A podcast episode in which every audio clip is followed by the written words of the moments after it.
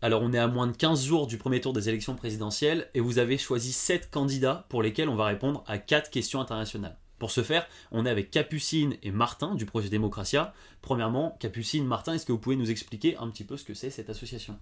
Oui, bien sûr. Euh, projet Démocratia, c'est une association étudiante à partisane qui a pour but de sensibiliser les jeunes sur la politique et les inciter à aller voter. Et on est très content d'être là euh, aujourd'hui pour ce podcast.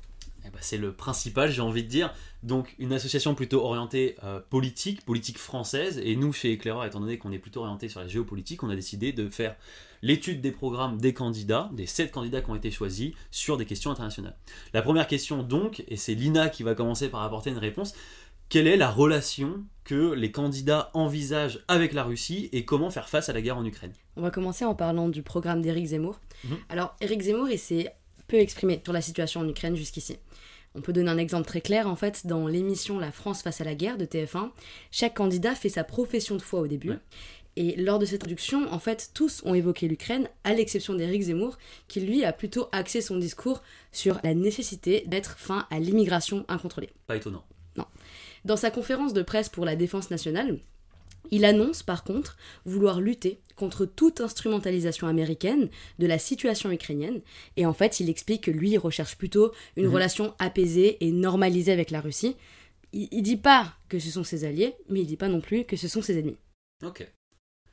Euh, concernant Jean-Luc Mélenchon, il est contre l'envoi d'armes à l'Ukraine et contre une intervention militaire. Par contre, en termes de sanctions contre la Russie, il veut cibler les oligarques russes, voire prendre leurs biens. Donc on voit que c'est plutôt des sanctions économiques, euh, parce qu'il pense notamment que les sanctions économiques qui ont été prises récemment, euh, elles pénalisent davantage la France que la Russie.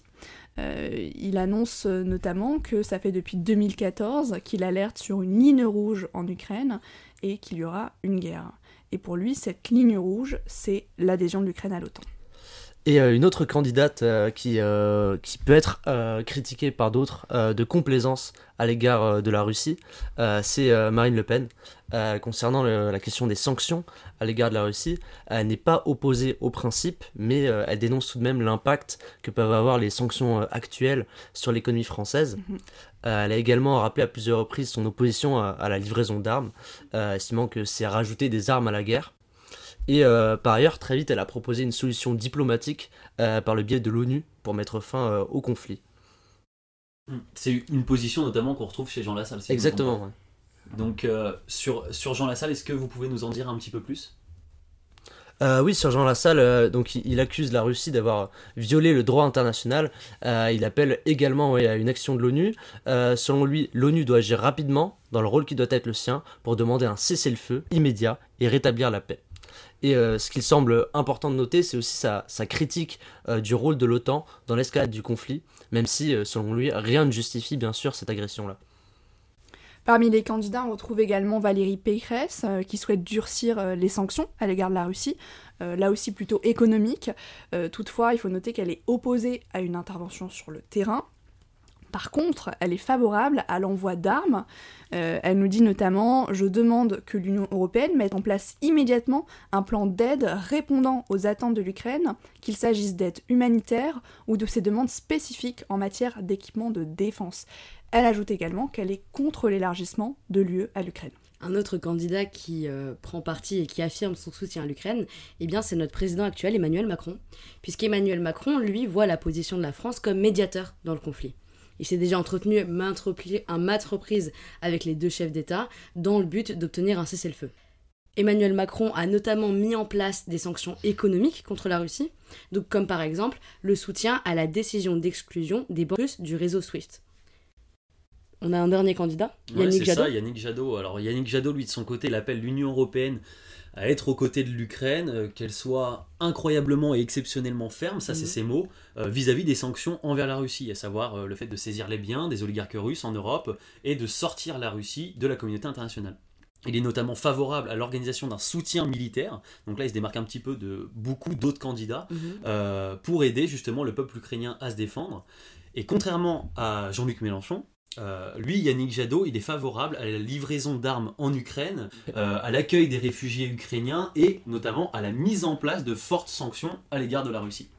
Il appelle notamment Emmanuel Macron à imposer à Total Energy, on a pu le voir euh, beaucoup dans la presse, euh, de quitter le territoire russe, car selon lui, il est inadmi- inadmissible qu'une telle entreprise participe à l'enrichissement de Poutine, euh, évoquant même que Total Energy finance la guerre de Poutine, et donc il est en faveur de la mise en place d'un embargo sur les exportations de gaz russe vers l'Union européenne. Et ça le distingue clairement des, des autres candidats. Effectivement. Et concernant euh, ces questions internationales, on a forcément euh, du coup la Russie, on peut avoir du coup ce rôle que joue l'Union européenne face à la Russie, et donc quel est le positionnement des candidats face euh, à la participation de la France euh, dans euh, l'organisation euh, de l'Union européenne. Est-ce que la France doit rester dans l'Union ça. européenne? Eh bien, Emmanuel Macron est très clair sur le sujet. Emmanuel Macron a de nombreuses ambitions et espoirs européens. Donc il est très optimiste sur la place de la France dans l'Union européenne, notamment avec la PFUE 2022 qui arrive. Mhm. Et donc il met l'Europe très en avant dans ses campagnes. Il est convaincu que c'est un levier puissant de souveraineté. Donc l'Union européenne reste un élément clé de ce qu'on appelle le macronisme et un atout indispensable pour la France selon lui.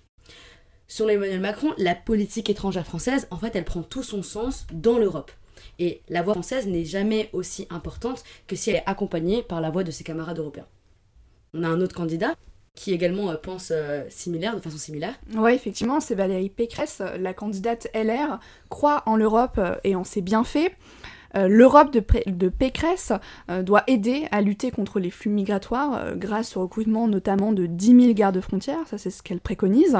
Et elle demande également à ce qu'il soit mis définitivement un terme au processus d'intégration de la Turquie dans l'UE. À noter également qu'elle souhaite s'opposer à tout empiètement de la jurisprudence européenne sur la Constitution française. Ce qui la distingue un peu de Macron.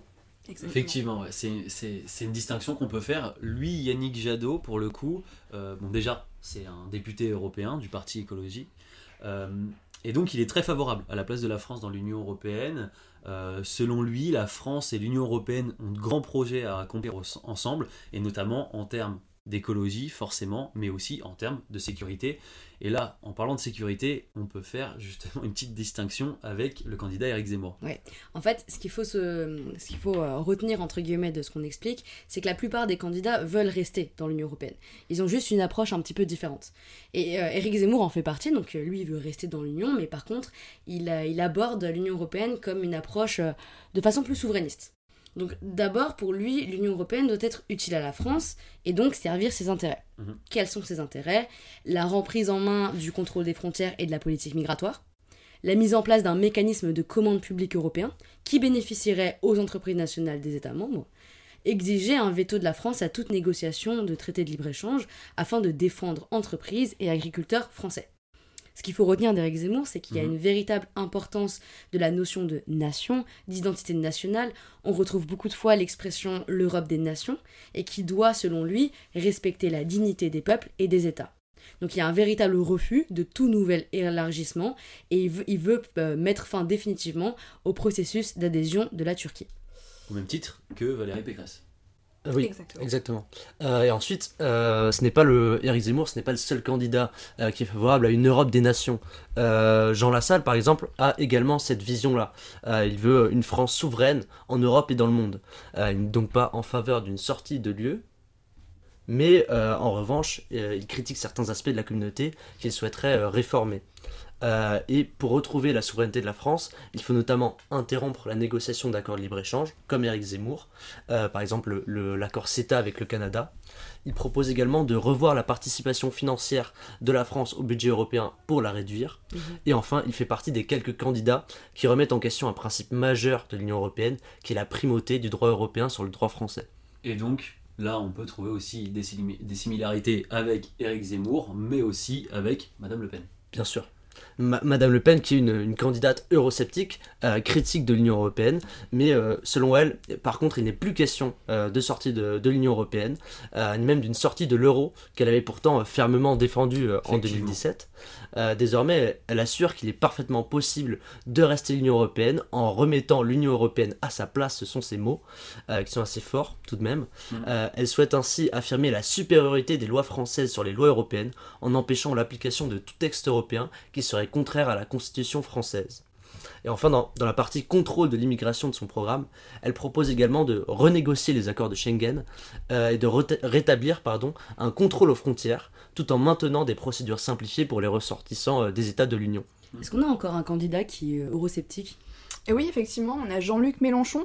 Euh, justement, il est connu pour son eurosceptisme, euh, mais il est toutefois pas euh, partisan, ou du moins plus partisan euh, d'un Frexit.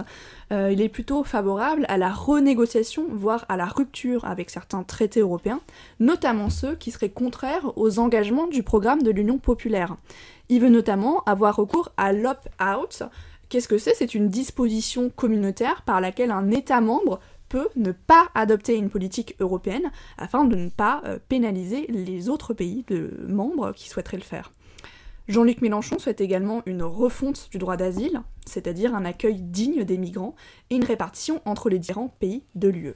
Si on peut conclure quelque chose donc au sujet de l'Union européenne, c'est qu'on a certains candidats qui sont plutôt euh, dans une mise à disposition de l'organisation en faveur de la France, et donc le fait de remettre la France au premier plan, quand certains candidats sont plutôt dans une vision collective, dans une vision d'intégration complète de l'expansion euh, géopolitique de l'UE dans la stratégie française, notamment dans une stratégie de défense européenne et en parlant de défense, on sait que les pays de l'Union européenne font actuellement partie de l'OTAN, et euh, justement, une question qui pourrait se poser, c'est qu'est-ce que pensent les candidats de l'adhésion de la France et de l'Union européenne à l'OTAN, en collaboration donc avec les pays d'Amérique du Nord, et notamment les États-Unis? Et il y a un candidat qui a une réponse très claire sur la question, c'est Jean-Luc Mélenchon. C'est une mesure femme, une mesure phare pardon, de son euh, programme. Il souhaite quitter l'OTAN afin d'assurer, euh, d'instaurer l'indépendance de la France dans le monde et d'en faire une puissance non alignée, d'après ses mots. Euh, plus précisément, il compte se retirer immédiatement du commandement intégré de l'OTAN avant euh, de sortir de l'organisation Mhm. complètement. Et face à l'OTAN, il réaffirme dans son programme que l'ONU est et doit être le seul organe légitime pour assurer la sécurité collective dans le monde. Et euh, notons euh, que l'invasion russe en Ukraine n'a absolument pas infléchi sa position sur l'OTAN, il veut toujours en sortir. Absolument pas. D'ailleurs, c'est aussi en parlant de la situation en Ukraine qu'il a évoqué et mis en avant cette position de puissance non alignée. Exactement. On s'intéresse maintenant à la candidate Marine Le Pen. Euh, quant à elle, elle refuse de sortir de l'OTAN. Par contre, elle souhaite sortir du commandement intégré. Elle appelle à sortir de la logique belliciste des blocs, hein, ce sont ses mots, afin de renouer avec la stratégie d'équilibre qui a fait la grandeur de la France. Elle ajoute également que la défense de notre patrie et de nos intérêts vitaux ne peut être déléguée. Elle ne peut être confiée qu'à une armée nationale. On a un autre candidat pour qui la réponse est très simple, Monsieur Éric Zemmour. Pour lui, l'OTAN n'a plus lieu d'exister depuis 1989. Donc selon lui, sortir du commandement militaire intégré permettrait à la France de ne plus être asservie aux États-Unis. Et il pense que la France aujourd'hui se repose encore trop sur l'aide américaine et ne fait plus les efforts financiers et industriels nécessaires.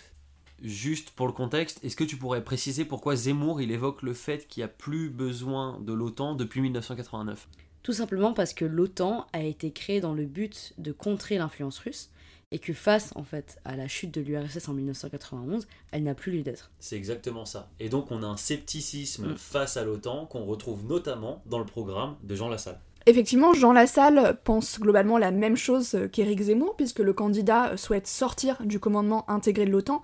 Par contre, il veut se désengager progressivement. Il ajoute également que la France doit retrouver toute sa souveraineté, mais n'ajoute rien d'autre à ce sujet. Yannick Jadot, quant à lui, décrivait l'OTAN en 2019 euh, comme euh, une coquille vide, tout simplement. Voilà, donc euh, un terme assez fort. Et donc dans ce sens, il encourage plutôt, comme le président Emmanuel Macron, donc spoiler alerte étant donné qu'on ne l'a pas encore évoqué, une politique européenne de défense. Il est donc plutôt mitigé sur la place de la France dans l'OTAN. Comme beaucoup, il parle du fait que les États-Unis ont une puissance assez importante justement dans cette organisation et il serait lui plus favorable de se tourner vers une sécurité européenne, vers un projet donc euh, en lequel lui euh, croit euh, vraiment. Beaucoup. Mais il y a une candidate de droite euh, qui a à peu près euh, une, une vision semblable, euh, Mhm. qui, qui aimerait euh, donner un pilier européen euh, à la défense. Euh, c'est Valérie Pécresse. Elle entend s'inspirer de De Gaulle euh, dans sa conception des relations internationales et du rôle de la France dans le monde. Euh, dans ce cadre, euh, le développement de, l'autonomie stratégique et militaire de la France apparaît comme crucial dans son programme, et cette indépendance de la France, euh, elle passe notamment par l'autonomie stratégique de l'Europe vis-à-vis des États-Unis, qu'elle entend développer en parallèle de l'OTAN, sans en sortir, ni sortir de son commandement intégré d'ailleurs. Elle avait dit notamment sur CNews il y a quelques jours, je crois que dans l'OTAN doit se créer un pilier européen. Et puis on peut finir avec euh, Emmanuel Macron qui lui a une position évolutive. En 2019, son avis était mitigé. Il considérait l'OTAN en mort cérébrale et il souhaitait une clarification immédiate des finalités stratégiques de l'OTAN, notamment sur l'article 5 du traité atlantique. C'est un article qui prévoit une solidarité militaire entre membres de l'Alliance si l'un d'entre eux est attaqué. Mais le conflit, russo-ukrainien redynamise cette alliance atlantique. Emmanuel Macron a récemment soutenu que l'invasion de l'Ukraine par la Russie a été un électrochoc pour l'OTAN et a ainsi permis de clarifier les objectifs de l'alliance en la ramenant aux conflictualités de ses origines.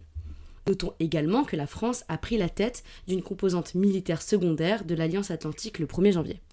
Du coup, on a évoqué la situation face à la Russie, on a évoqué l'Union européenne et l'OTAN qui sont des outils euh, et des organisations qui permettent aux pays euh, occidentaux de répondre donc euh, à certaines complications géopolitiques, si je puis dire, notamment avec la Russie.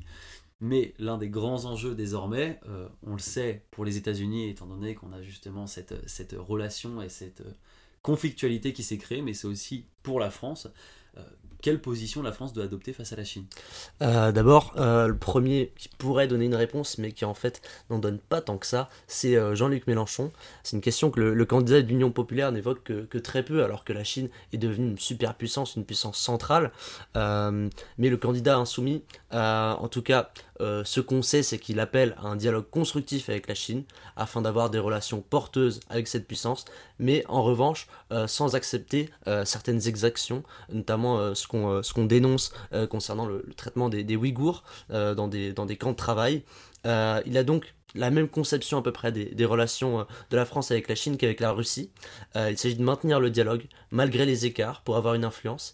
Et surtout, il s'agit d'être dans l'équilibre euh, entre les États-Unis ou l'OTAN d'un côté et la Russie et la Chine de l'autre. Donc il avait notamment dit lors d'un meeting à Lyon, il ne faut pas accepter un ordre du monde dans lequel il y aurait d'un côté l'OTAN et de l'autre un bloc russo-chinois. Une position d'ailleurs un petit peu euh, Partagé avec, euh, euh, avec certains autres candidats, mais notamment sur la question des Ouïghours, où justement Jean-Luc Mélenchon n'accepte pas justement le traitement des Ouïghours en Chine, mais par contre ça va contra- totalement à l'encontre de ce que son parti, la France Insoumise, a fait à l'Assemblée nationale, qui a décidé de ne pas voter la reconnaissance du génocide des Ouïghours en tant que génocide lors d'un vote à l'Assemblée nationale courant février. Oui, c'est c'est quelque chose, euh, c'est quelque chose qu'on a noté et euh, que, le, candidat a, défendu euh, en considérant que ça ne servait à rien de dénoncer un génocide sans rien faire au final, donc sans véritablement agir face à la Chine.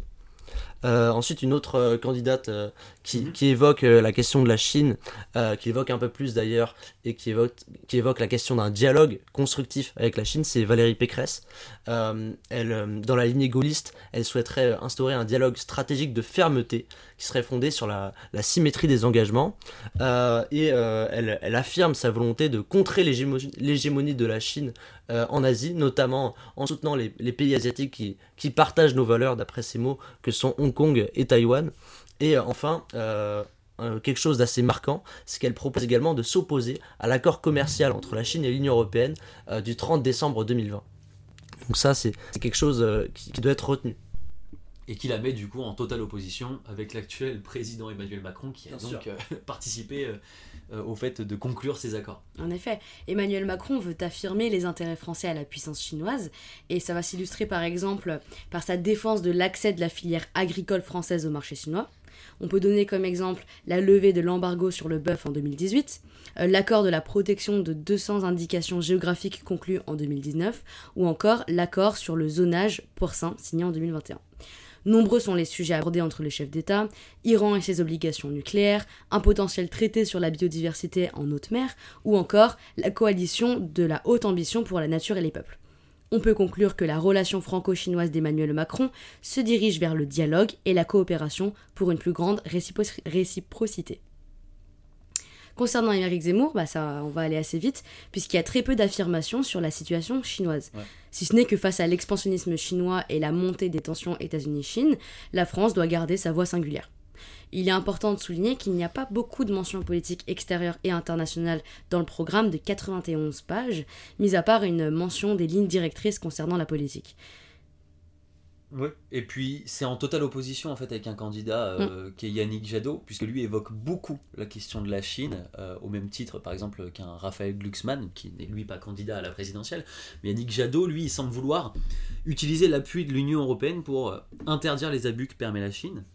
Il a tout d'abord exprimé son mécontentement sur la position du président de la République, qui soutient l'accord d'investissement avec la Chine. Et du coup, l'eurodéputé Europe Écologie Les Verts dénonce également que la Chine euh, est, selon ses mots, hein, une dictature d'une violence absolue envers des millions de femmes et d'hommes, érigeant donc la cause des Ouïghours euh, comme justement l'un des grands mots euh, de la dictature chinoise, si, euh, si on peut reprendre ces mots. Il dénonce donc l'hypocrisie européenne et française qui, pour des questions économiques, entretiennent des relations avec la Chine en rompant totalement avec ses propres valeurs. Mm. Enfin, on va pouvoir noter que euh, Yannick Jadot, pardon, dans son programme pour les présidentielles de 2022, souhaite faire reconnaître le crime d'écocide, donc sur la question écologique, Mhm. qui concerne forcément en partie la Chine, qui est l'un des pays les plus pollueurs au monde. On peut conclure que la guerre en Ukraine a mis au second plan la question de la Chine. On a donc pu aborder le positionnement de ces sept candidats à l'élection présidentielle française sur ces quatre questions internationales, donc le positionnement de la France face à la Russie et face à la Chine, mais aussi le positionnement de la France au sein de l'Union européenne et au sein de l'OTAN.